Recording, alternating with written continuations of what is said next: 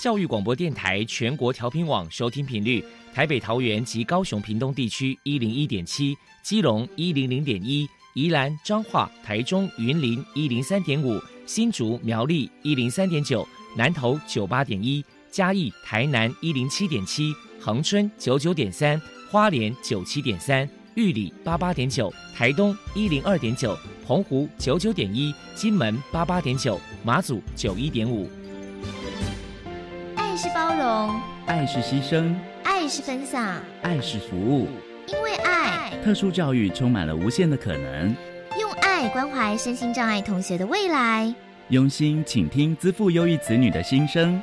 欢迎老师、家长、同学们，大家一起加入特别的爱这个大家庭。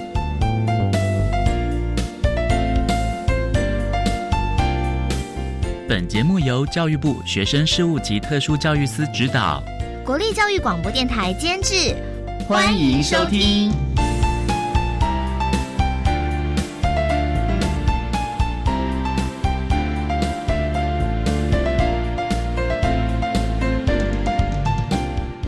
因为爱，我们在空中相聚。欢迎您再度收听《特别的爱》，我是小莹。这个节目在每个星期六和星期天的十六点零五分到十七点播出。在今天节目中，将为您安排三个部分。首先，在“爱的小百科”单元里头，波波将为你安排超级发电机单元，为您邀请新北市康复之友协会的主任秘书刘丽如刘主任秘书为大家介绍新北市康复之友协会的相关服务，将提供家长、老师可以做个参考。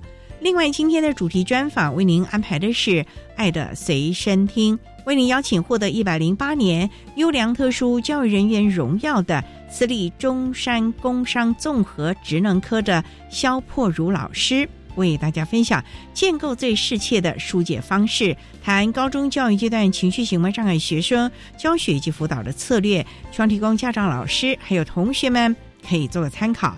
节目最后为你安排的是《爱的加油站》，为你邀请国立高雄师范大学资源教室的黄威婷辅导老师为大家加油打气喽。好，那么开始为你进行今天特别的爱第一部分，由波波为大家安排超级发电机单元。超级发电机，亲爱的家长朋友，您知道有哪些地方可以整合孩子该享有的权利与资源吗？不论你在哪里，快到发电机的保护网里。特殊教育网网相连，紧紧照顾你，一同关心身心障碍孩子的成长。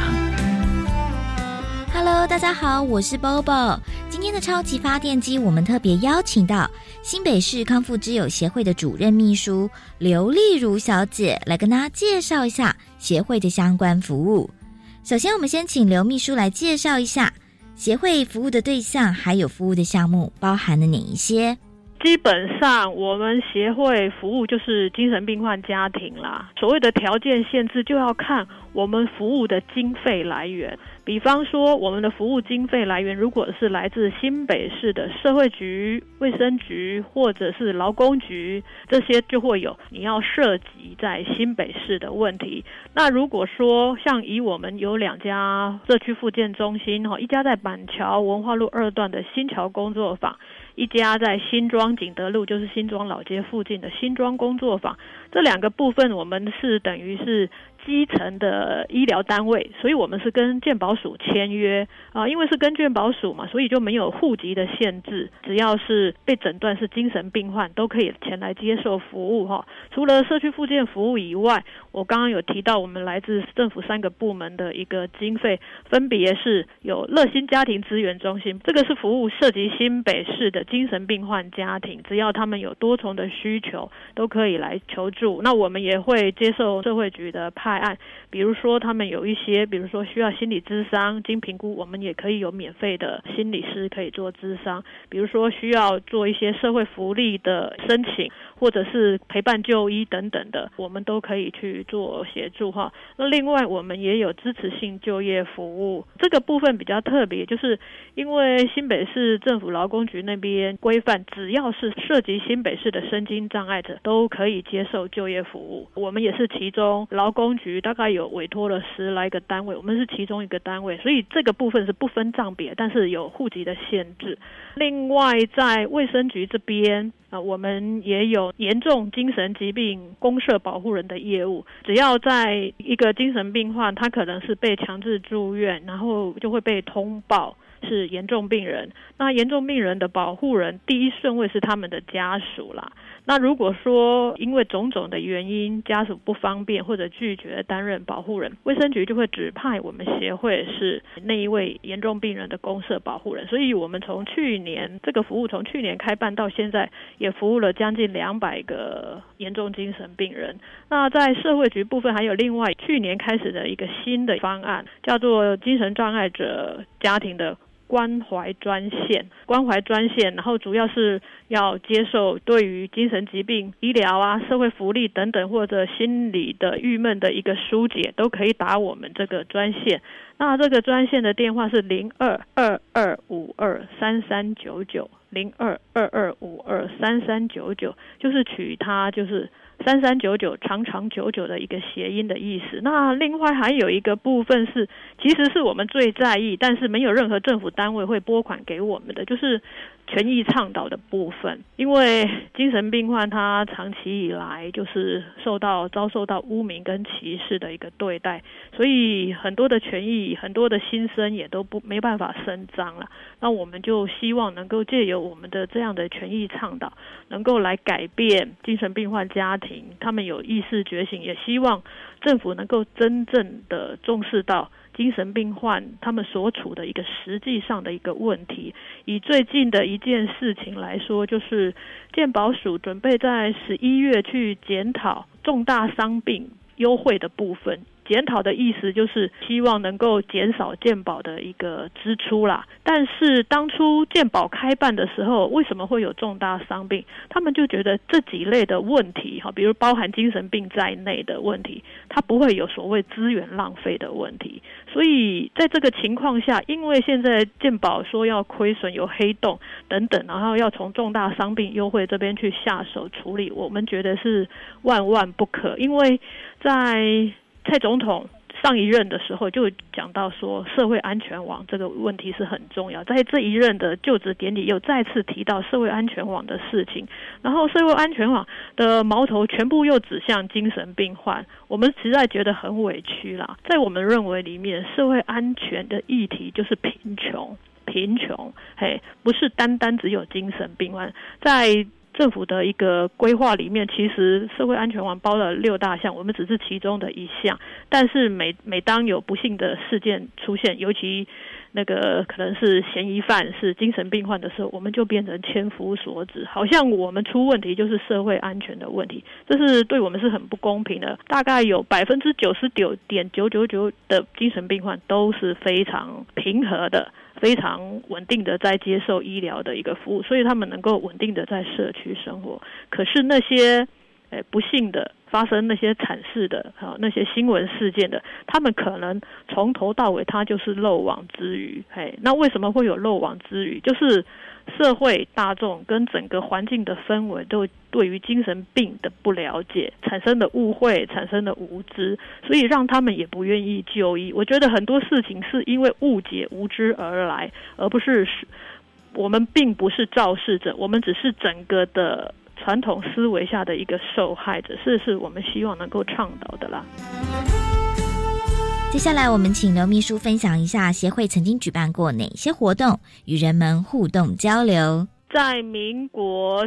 九十二、九十三年的时候，就曾经跟当时候台北大学社工系魏房婉老师有合作，就从香港引进嘉联加精神健康教育课程。这个课程引来台湾之后，我们也一起去重新去编纂符合我们本土文化的一个教材，然后持续一直在推动，甚至在民国一百零二年，我们还协助成立了台湾嘉联加精神健康教育协会。就是一起来推动这一套加联家精神健康教育的课程，主要是针对精神病患的家属，好，这是针对家属教育的一块。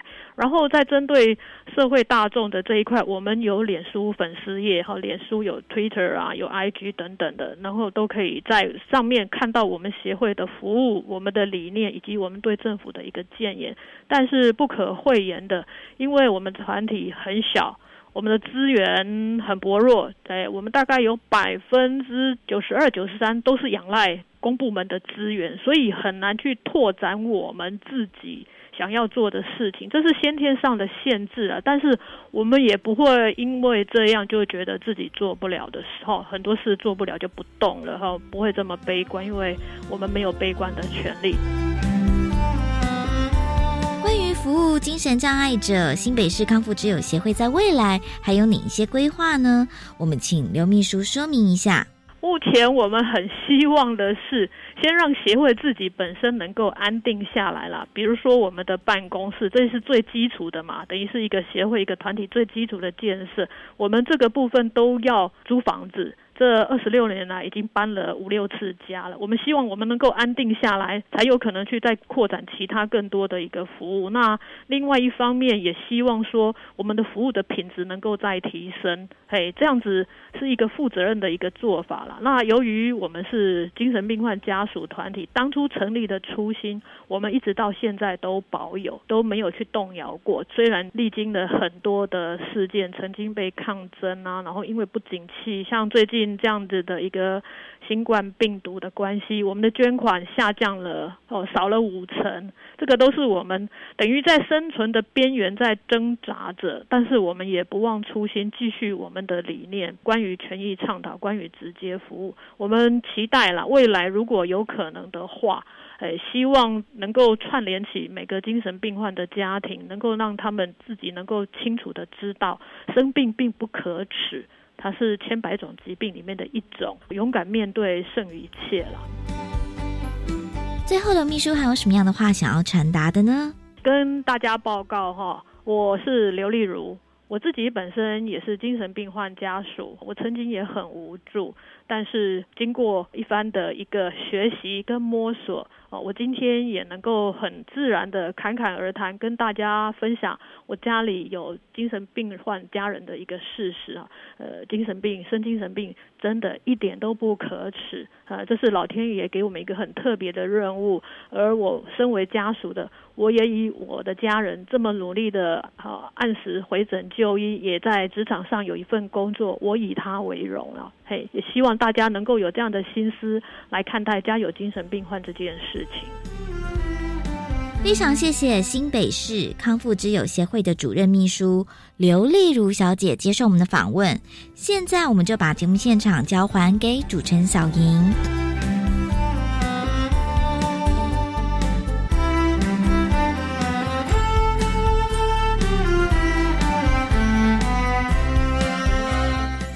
谢谢新北市康复之友协会的刘丽如主任秘书以及波波为大家介绍了相关的资讯，希望提供大家可以做个参考。您现在所收听的节目是国立教育广播电台特别的爱，这个节目在每个星期六和星期天的十六点零五分到十七点播出。接下来为您进行今天的主题专访，今天的主题专访为您安排的是《爱的随身听》。为您邀请获得一百零八年优良特殊教育人员荣耀的私立中山工商综合职能科的肖破如老师，为大家分享建构最适切的疏解方式，谈高中教育阶段情绪行为障碍学生教学及辅导的策略，希望提供大家可以做参考喽。好，那么开始为您进行今天特别的爱的主题专访，《爱的随身听》。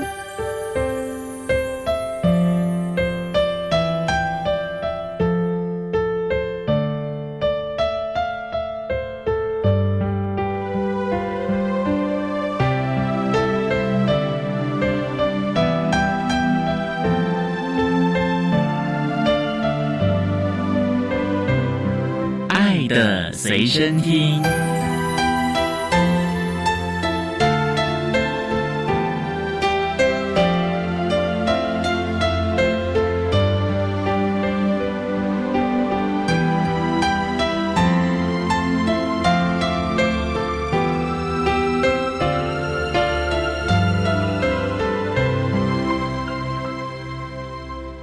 大家邀请到的是获得一百零八年优良特殊教育人员荣耀的私立中山工商综合职能科的老师肖破如肖老师。老师您好，主持人好，全国听众大家好。今天啊，特别邀请老师为大家分享建构最适切的疏解方式，谈高中教育阶段情绪行为障碍学生教学及辅导的策略。那首先啊，要先请老师为他介绍私立中山工商是在什么地方啊？在高雄市大寮区，学校成立多久了？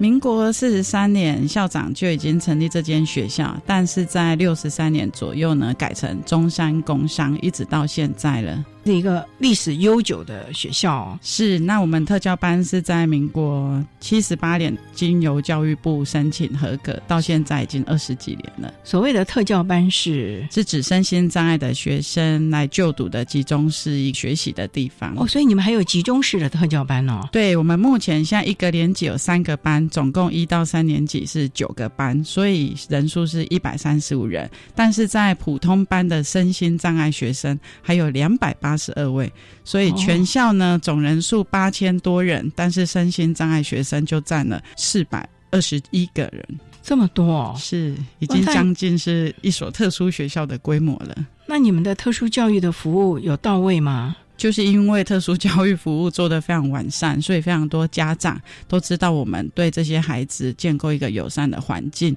那也在辅导策略方面成效都蛮不错的，所以口耳相传，大家都把孩子送来我们这边。所以老师您说，四百多位的孩子有融合的，也有在集中式特教班的。融合的孩子应该是所有障碍类别几乎都有吧，除了发展迟缓。所谓的集中式特教班，是不是就是我们目前所说的综合职能科呢？没错，这两。两种教学的方法应该是不一样喽，不太一样。因为集中式特教班的孩子，他们主要针对基本的能力来学习；但是在普通班的资源班孩子，他们还是得跟上一般生的学习进度，只不过要另外抽离时间来加强他们比较落后的部分。哎，那肖老师，中山工商的孩子啊，一般的啊，是以升学为导向了，还是进入职场啊？我们是高职学校，所以基本上还是会以就业为导向。当然，升学的也有，但都会往四技二专去发展。那我们综合职能科的孩子就往职场发展喽。是的。那老师，你从事教育工作大概多久了？今年是第十四年了。哇，你当初就主修特殊教育吗？不是，我原本是文藻外语学院德文系毕业。德文系，对，那 真的落差很大。我们中山工商有德文科吗？没有，有英语科和日语科，但就是没有德文科。那您的专业在这里是教导什么呢？还是我知道有好多我们技术型高中的老师都要考好多的证照，自己进修。是我的情况比较特殊，是因为我在练文藻德文系的时候，因为私立学校早期学费非常昂贵，但因为我父亲本身也是听障人士，所以政府的补助都很完善，就是接受政府的帮助，让我的学费也减免，能够顺利完成学业。那那时候屏东教育大学开了职前学分班，我就想说，哎，那既然英文老师这么多，但是特殊的孩子他们没有办法选择自己的障碍，但是我们可以选择。怎么去陪伴帮助他们？所以我就去考了平师的特殊教育老师的身份，然后考到教师证，到中山工商服务，就一直到现在十四年了。所以等于是换了人生跑道去学习。所以当年你就知道有斜杠人生了哦，是就有第二专长。对，那会不会觉得，那你这个文藻这几年的德文的训练有点派不上用场了？在学校也是会协助普通高中的孩子，他们如果要到德国去游学旅游的，也都会开社团学习基本的德语绘画。在德国的所见所闻啊，其实也帮助我在教导特殊孩子的时候，给他们很多人生的规划、旅游的梦。想啊，让他们知道说，外面的世界其实很值得去走走看看。所以老师也到德国游学过，是就把在国外的求学的经验也告诉孩子，扩大视野，有国际观了啊。对，好，那我们稍待啊，再请获得一百零八年优良特殊教育人员荣耀的私立中山工商综合职能科的老师肖破如肖老师，再为大家分享建构最适切的疏解方式，谈高中教育阶段情绪行为障碍学生教学以及。辅导的策略。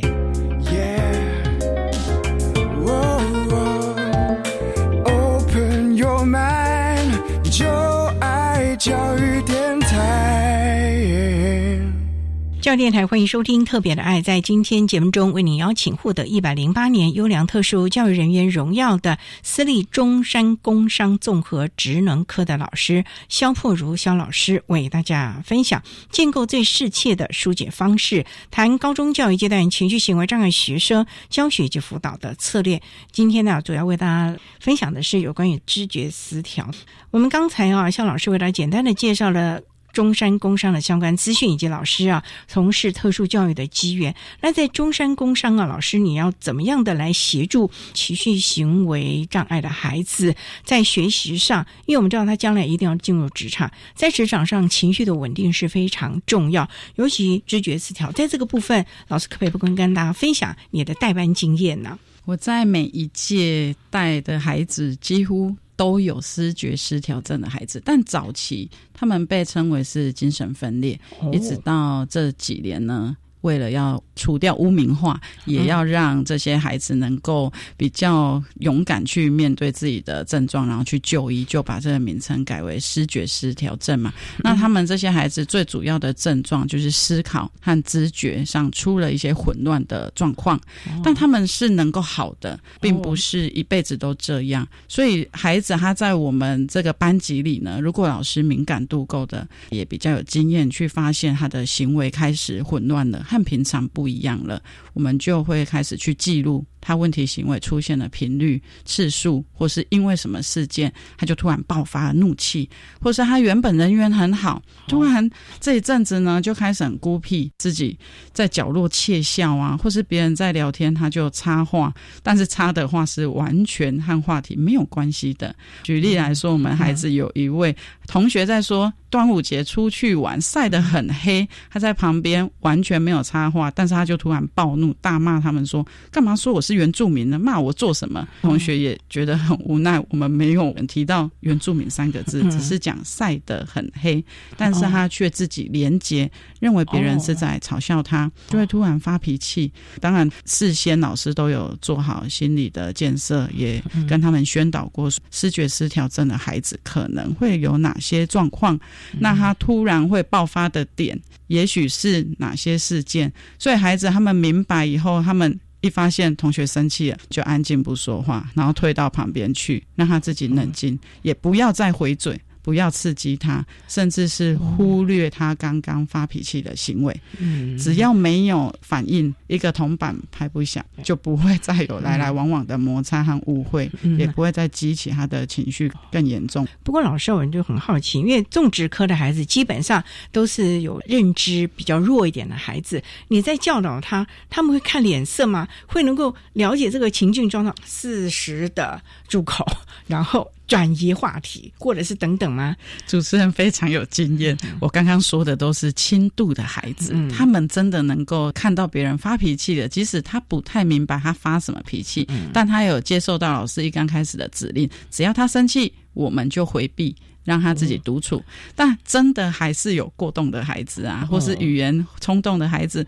他就是不得不重复别人的话。他已经在那边生气说：“为什么骂我原住民？”像自闭症孩子，他会在旁边说：“为什么说我是原住民？”当然就会更生气，所以就要利用能力比较好的孩子，赶快把比较没有办法控制的孩子带离。甚至我也会提醒。小尖兵赶快来回报说：“老师某某某生气了。”那我们就会赶快去处理，请他先去帮我拿什么资料，或是帮我送什么茶水过来，让他先隔离那一个环境，冷静的情绪才能谈他为什么生气的点。所以班级经营很重要，哈。的确是，还有家长的沟通。每次他发脾气，我们就得跟家长反映说，他今天可能出了什么状况，回去应该情绪就又会容易一直联想，反复的想今天别人对他说了什么事情。那请家长特别的再跟他开导开导。这个总是要家庭和学校紧密的结合嘛，因为他情绪一定会到家里，那家里的情绪可能也会带到学校，是，对，这个都是我们要去注意的了啊。好，那我们商量再请获得一百零八年优良特殊教育人员荣耀的私立中山工商综合职能科的老师肖破儒肖老师，再为大家说明建构最适切的疏解方式，谈高中教育阶段情绪行为障碍学生教学以及辅导的策略。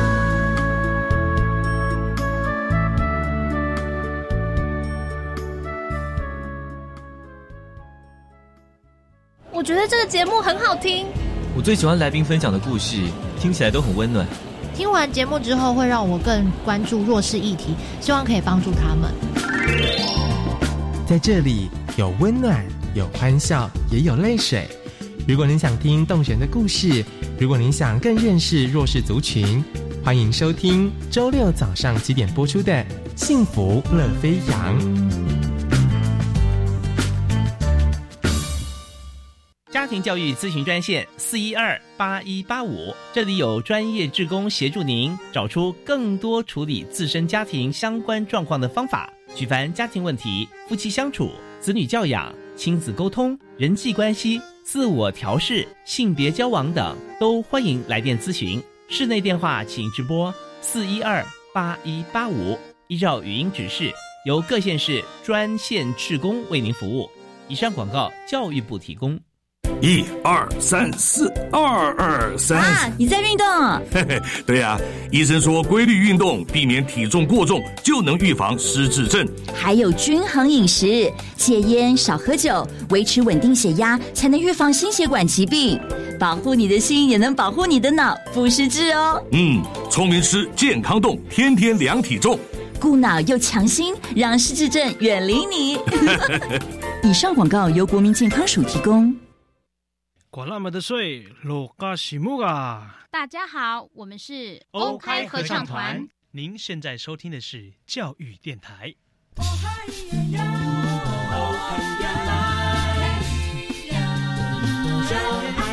育电台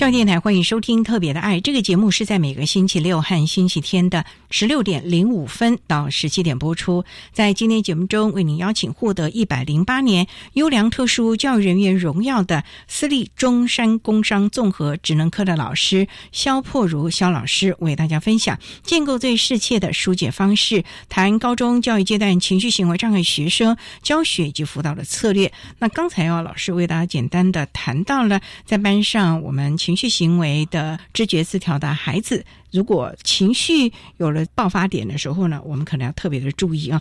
那老师，通常哦，你们会不会孩子一早来，你们就要开始先看孩子今天的脸色如何啊？真的，老师大概都要先会观人数、读心术，但其实最重要的就是亲师沟通的部分啊。通常家长早上就会传带今天早上起床气，他今天早上什么东西忘了带，他到学校可能就会马上发脾气。气了，那我们就会先有心理准备。早上一来啊，可能就会提醒他：你什么东西是不是忘了带？老师这边有准备了什么，你可以来借用。那他就会延缓他发脾气的时间点，或是就直接解除了警备状态。但也有可能是家长说了，但是我们这边是没有办法帮上忙。例如他的实习服没带啊，老师真的生不出来给他。那家长也因为工作的关系，那我们就要退而求其次，请他去做其他协助的工作，就没有办法直接完全的参与实做的课程。但他这样子造成同学之间也要常常能够接纳包容他，所以接纳度很重要。然后再来就是，如果他没有办法参与课程的时候，当他情绪行为发作的时候，我们就会给他一个单独的提示卡，上面有他今天可以做到的哪些内容，让他一项一项自己去检核。那他做到，老师就会给他鼓励增强，让他不会说自己一个人和别人不一样，然后在那边生闷气。你们会让他带离这个空间吗？会看状况，如果人力许可的话，有其他的老师、辅导员能协助，他当然就可以独自的一对一操作。但实际上，为了他以后能够适应职场，这其实不太现实，还是得在职场里工作嘛。所以我们会尽量还是让他在这个空间里面，但不影响别人为前提，独立完成他的工作。那老师也看得到，也是在安全范围内。十多年的教学经验啊，对于情绪行为障碍孩子，老师应该有很多每一届每一届。的经验，有没有一些的个案跟大家分享？这个孩子在学校适切的辅导，甚至于大家一起的努力，让这个孩子可以稳定的生活、稳定的就业呢？是我印象最深刻的是一百零一年，有一位孩子，他叫阿勇，他是山上的原住民，但是因为父亲和母亲也都是智能障碍，所以他就独立到学校住宿。你们中山有住宿哦？对呀，因为偏远地带的孩子，他们就能够在学校住宿，或是我们有接国外的侨生班，也是住在我们学校。你们招收的学生不是在高雄的吗？没有，我们全台湾都有，甚至东南亚的侨生有两百多位。是全台招收学生啊？是是哦，所以一定要有宿舍的提供了。对啊，那这孩子当出来的时候，我真的觉得捡到宝哎！一般有一个这个孩子哈，就非常优秀，因为他是我们班独立自主，然后能够交办事项，还会回报你工作进度。哟，这真的优秀。那其实能力很好啊，就只是情绪行为而已了。对，但当然他智能上也有一些受影响了，因为情绪行为哈，真的大大影响。了学习效果啦，所以它呈现出来的状态，在医生评估下被判为智能不足，所以来到我们这个集中式特教班。但他的状况刚开始我真的觉得是优秀，他能够自己心算两位数的数字加减哦，哇！所以他是担任收便当钱的重要工作。哇，那你应该很开心了，当然每天都不用算钱了，就是有会计帮我算。哦，但是他住宿大概一个月就出状况了，怎么说？社监就开始跟我反映说他抽烟，但是又不承认。所以呢，我也常常不定时收他的书包啦，检查可以吗？这个允许吗？收书包都是在他的同意之下。其实孩子很听话，他也很依赖老师的照顾。所以当你跟他说：“老师，看看你的书包有没有什么不应该带的东西呢？”他就笑一笑拿出来。但后来呢，也越来越灵精了啊，会藏在鞋底呀，或者藏在同学的书包里。哎呦，聪明啦！是，但最后真的没有办法制止他这样的行为，所以他就被退宿了。退宿以后呢，我就先带到我家安置，住到你家。对我家家人同意吗？有，爸妈都很支持我特殊教育这个工作，所以都有准备一间空房间，随时帮忙安置这些孩子一个过渡期。哇，是，所以 特教老师有时候还要管到了孩子的。生活这个部分，那这孩子到了你家，他可以适应吗？因为在外面习惯久了，所以他也觉得脱离了社间的掌控啊，其实蛮好的。因为其实老师对他的照顾可能更多啦，还可以带他出去啊，我也会带他去教会聚会，他也会很开心。比起在学校假日没地方去，总是好的嘛。可是你们家也有家规啊。他既然到你家，他也要遵守啊。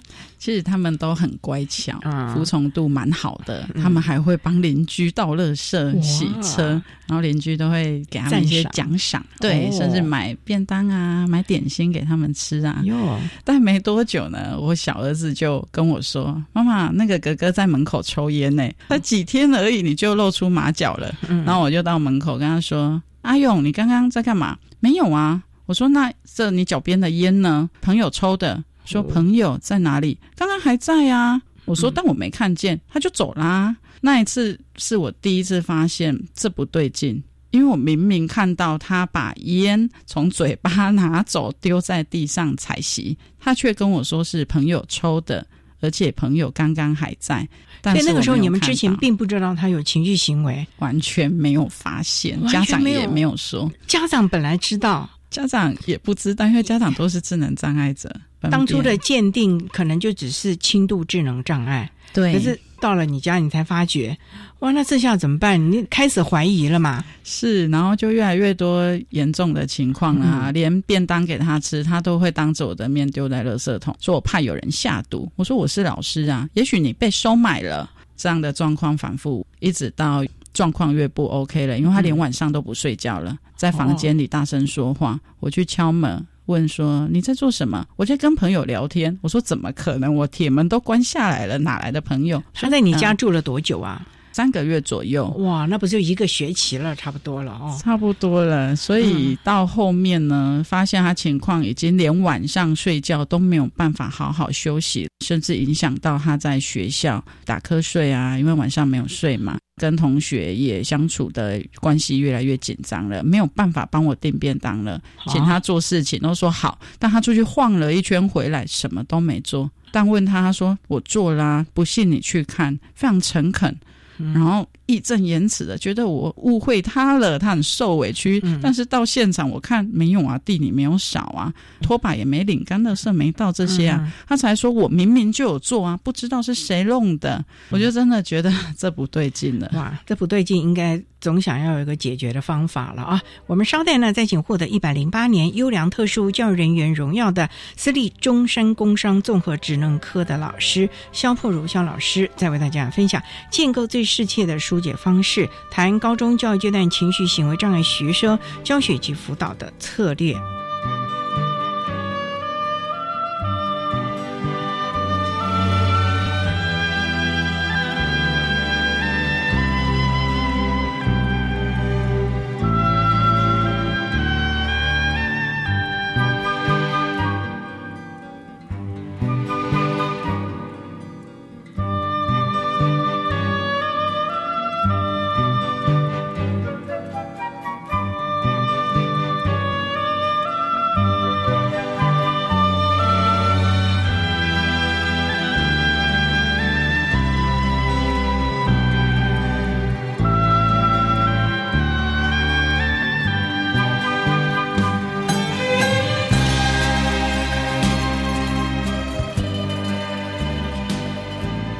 电台欢迎收听《特别的爱》。在今天节目中，为您邀请获得一百零八年优良特殊教育人员荣耀的私立中山工商综合职能科的老师肖破如肖老师，为大家分享建构最适切的疏解方式，谈高中教育阶段情绪行为障碍学生教学以及辅导的策略。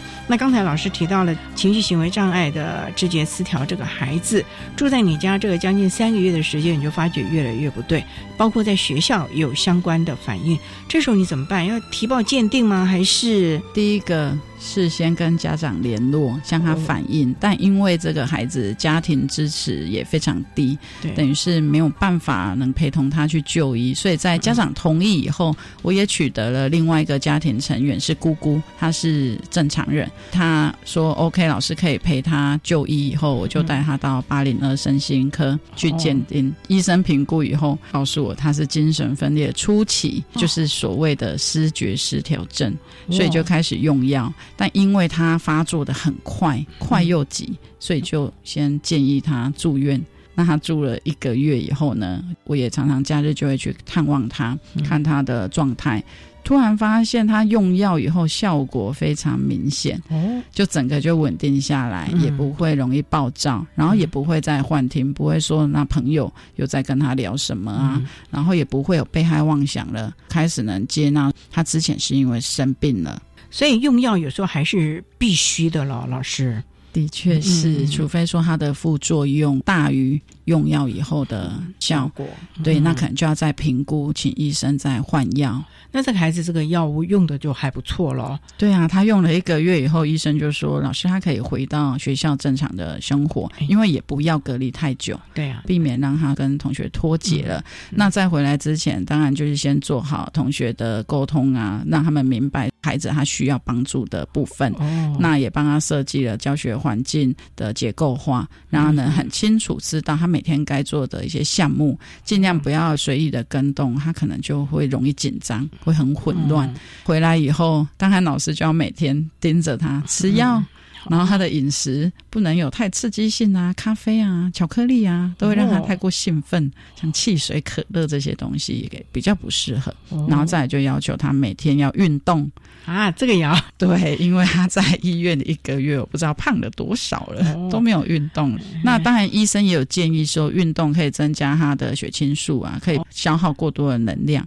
所以我们让他运动完，然后再回到课堂上上课，其实还蛮有效果的。哦，是，所以就慢慢的稳定了。对啊，后来他没有再住我这边了。很有趣的是，他功能变回以前的好，他还自己联络外面的租屋，签了契约，付了租金。就在学校外面租房子喽，这么厉害哦！是啊，所以我说他真的是功能很不错的孩子，只要不要发病，控制稳定以后，他还是像我们正常人一般这样生活，甚至到了二年级，他就开始到外面去实习。那在职场雇主那边也都夸奖他精细动作啊，服从度都非常好，毕业以后都还持续稳定在职场就业。这是一个蛮成功的例子啊！所以老师最重要就是能够及早发觉、稳定的用药、持续的用药，听从医师的嘱咐。我觉得这个就是很重要一件事情，因为我们常看很多知觉失调的，他就怕有副作用啊，或者是三天打鱼两天晒网，今天有一顿没一顿的在那边吃这个药，所以这样效果就不好了哦。的确是因为失觉失调症的学生啊，他通常没有太多的病视感。就他觉得自己没有问题，而且很多在青春期发病的孩子，他在那之前真的表现优秀，完全看不出异状。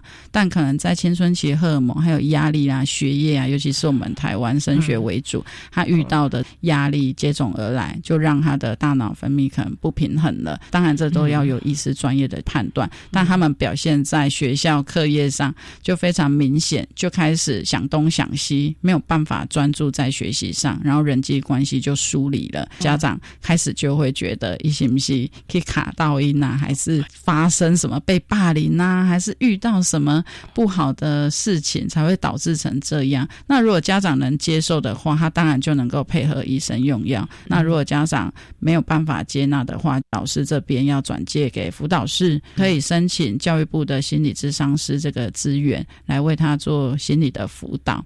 调整他的一些行为，所以跟家长的联系也要很紧密了。针对我们知觉失调的孩子了，甚至于就像你刚刚讲，辅导老师有时候也要介入了，心理咨商师也要来陪伴了，让他抒发一下，因为他们会有技巧的导引，让他把一些情绪讲出来吧。是我们有时候会用游戏的活动啊，让他去做角色的扮演，去模拟你应该要如何说话才会是恰当的，同学才能够接纳一句话多一个字少一个字，什么样的语气别人是能接受不能接受。有时候他们在自己混乱的思绪里面，他是没有逻辑的。那当然，同学同才一起来上这个课程，也都有很大的帮助。所以我想，这样的一个经验谈，真的要提供给我们线上的老师，甚至于家长啊，大家来注意我们孩子平常的表现，平常的一些行为举止了，我们能够见微知著，能够协助孩子啊。好，那我们稍待再请获得一百零八年优良特殊教育人员荣耀的私立中山工商综合职能科的老师肖破如肖老师，再为大家分享建构最适切的疏解方式，谈高中教育阶段情绪行为障碍学生教学以及辅导的。策略。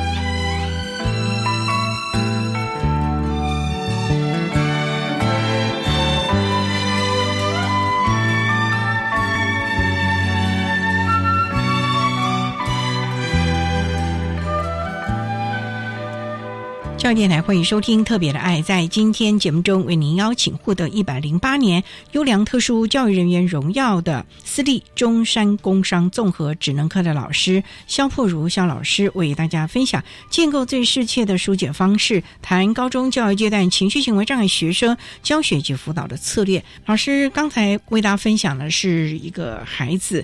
稳定用药了之后，目前也在职场稳定的就业。那老师还有没有一些其他的辅导的经验可以跟大家分享？其实视觉失调症的学生不会每个都像我们预期中的治愈。或是发展的很好，但我手上也有越来越严重的，有一位他是家庭工人，也不是很 OK，家里就住在庙的旁边，所以他每天都告诉我，他晚上很忙着跟鬼打交道啊。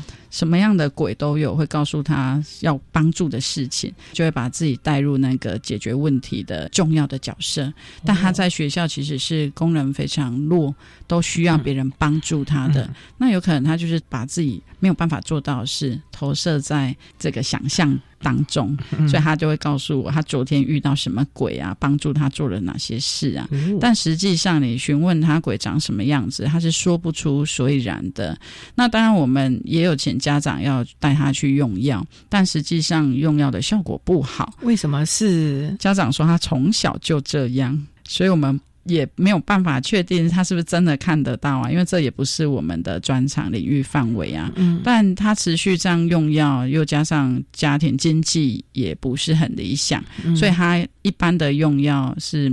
没有办法再更完善了，家长觉得有吃就好了，所以到最后呢，他在三年级实习的时候，当然是没有办法到一般正常职场去工作啊，我们就得就近帮他找日间托付的，有一些精神障碍的机构，他是有日间课程，可以到那边去上课，去学习一些手作还有人际相处的技巧。机构也会带他们去校外教学啊，到卖场啊去学习购物啊，或是到景点去参。参观或者使用捷运。搭公车、搭火车这些基本的技能，这个孩子一直到现在都在机构里面上课，所以就没有办法和我们一样在正常的职场里了。这是一个蛮遗憾的例子啊，的确是。但家长至少还愿意让他到机构，我觉得这已经是很不错的。还有不愿意让他去机构的？是啊，有很多是毕业以后他就脱离了老师辅导的部分了，他就会说到外面去麻烦。在这过程当中，如果发生危险怎么办呢？所以在家就好了。哎呀，那在家可能生活的这些问题啊，而且他又没有一个目标，没有一个转移他注意力的。这不是很麻烦了吗？是主持人真的很了解这样的状况。他在家当然就会程度越来越胡思乱想啊，是，然后没有人跟他互动，他就沉浸在自己的想象空间里，越来越跟社会脱节，几乎就不出门了。那我们每年都会做毕业生追踪的调查，跟他联络的时候，就会发现体重增加啦，然后不修边幅啊，可能身体状况也越来越走下坡了。这都是待在家里。没有往外走的一个后果，一个影响，嗯，真的对他们是比较不利的。所以家长那一块亲师的沟通就很重要了。这个部分你们怎么样去跟家长恳谈沟通，期望？家长也能够为孩子着想，而不是就哎呀麻烦了什么什么的。的确是我们在他们新生刚进来之前呢，就要一个一个去做家访，因为要了解他的真的家庭状况。如果他们来学校啊，都看不出家里的真实实际的样态，只有老师走到。他们的家庭里面看到现场，他们就会放下戒心嘛，就会聊很多家里的杂事琐事，然后可能把从以前到现在的。任何爱情纠葛啊，都把讲得很完整，你就会明白哦，原来这个孩子他的个性不是没有原因的，他的行为态度的背后，原来是因为家长教养的观念造成的，甚至是隔代教养的和父母亲的这种争吵啊，都会影响孩子的人格。就阳奉阴违也会啊，或是你说这样，然后他就是很反抗性的对立啊，都有可能影响。再来，我们在学校当中也都会。常常去拍学生学习的状况，跟家长回报，让他们明白学生在学校的学习表现。不要说到了高三，你刚刚说学生的能力可能只能找庇护性的工厂，他会想得很美好，会说怎么可能在家就要做什么都会，但实际上家长的要求和我们的要求是有落差的，职场的要求也不一样啊，就更高了。所以在职场这边呢，我们也常常会跟雇主反映，一有状况就是跟我们联系，然后我们回报给家长，甚至我们每天都有老师在职场协助他们买一送一的概念。所以老师啊，如果他能够了解自己的情形，家长又配合稳定的用药，医生那个部分也能够长期观察，其实他的稳定度、情绪的稳定度，甚至职场的稳定度，都是很平稳的咯。对，没错。有时候我们都还要陪同学生到医院去就医，然后跟医生反映他在学校学习的状况。因为通常家长去到医院那边，医生问说最近怎么样啊？家长就会说都很好啊，因为在家你并没有对他有任何要求啊，他怎么会跟你有摩擦有冲突呢？当你对他要求，然后提高标准的时候，他才有可能会。去有不恰当的回应嘛？我相信孩子都是一样，在家里像小霸王，然后在学校大概就是一条虫，都很服从老师的规范，所以他在家当然看不出异状。所以我们尽量如果能够陪同就去，或是说会先打好一份辅导资料，是他的行为记录、频率、时间、样态，然后请家长转交给医生，会跟医生做一个直接的联系，这样真的对他是比较能够对症下药的。所以特教老师也要对一些医疗的专业有所了解，否则的话你也没有办法跟医生沟通了哦。的确是在我们国家的特教法里面有一个专业团队的法条啊，它就是指说我们学校方要结合家庭、家长团体和医疗团队来做一个完整性的教育服务。所以我们在医院那一方面，其实配合度也一直都有，那也都会请他们来做演讲啊，或是跟家长面对面去聊、去沟通，因为你请家长去医院，他不一定愿意啊，他认为那是有病的人才要去。但你请医生来到我们教育现场。哎，就突然脱下那个医师袍，是更亲近家长，能够接受他的专业的判断。所以这点真的是啊，老师和行政都要配合，才能够协助家长和同学了。好，那我们今天啊，也非常的谢谢获得一百零八年优良特殊教育人员荣耀的私立中山工商综合职能科的老师肖破如肖老师，为大家分享了建构最适切的疏解方式，谈高中教育阶段情绪行为障碍学生教学及辅导的策略。非常谢谢姜老师的分享，谢谢您老师，谢谢。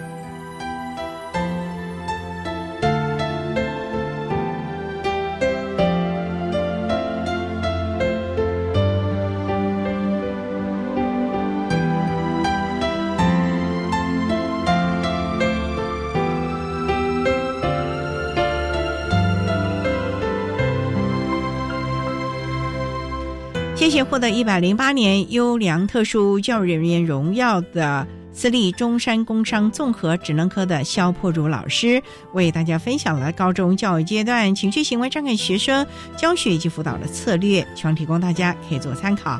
您现在所收听的节目是国立教育广播电台特别的爱节目，最后为你安排的是爱的加油站，为您邀请国立高雄师范大学资源教室的黄威婷辅导老师。为大家加油打气喽！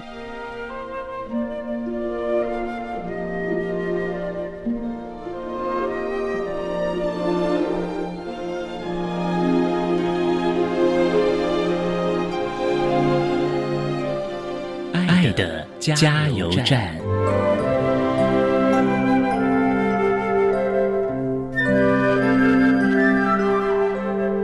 各位听众，大家好。我是国立高雄师范大学资源教室的辅导老师黄威婷，针对高等教育阶段情绪行为障碍学生学习及辅导支持服务有几点建议。第一点，试着去理解每位学生的人生脉络，能更加的同理学生的困难与纠结，并从中找出良好的关系建立方式。二，在变动的大环境中，请试着理解学生的不安定，协助的方式是多元且弹性的，端看我们如何去调整心态应对。第三，面对情绪障碍的学生，需比他更早发现问题，提早介入，提供处遇，降低情绪的波动起伏。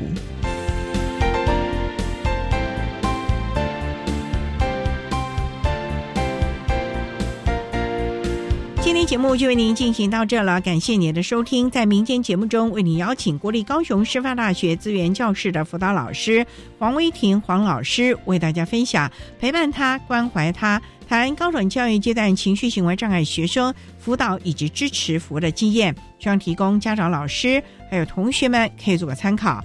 感谢您的收听，也欢迎您明天十六点零五分再度收听特别的爱。我们明天见了，拜拜。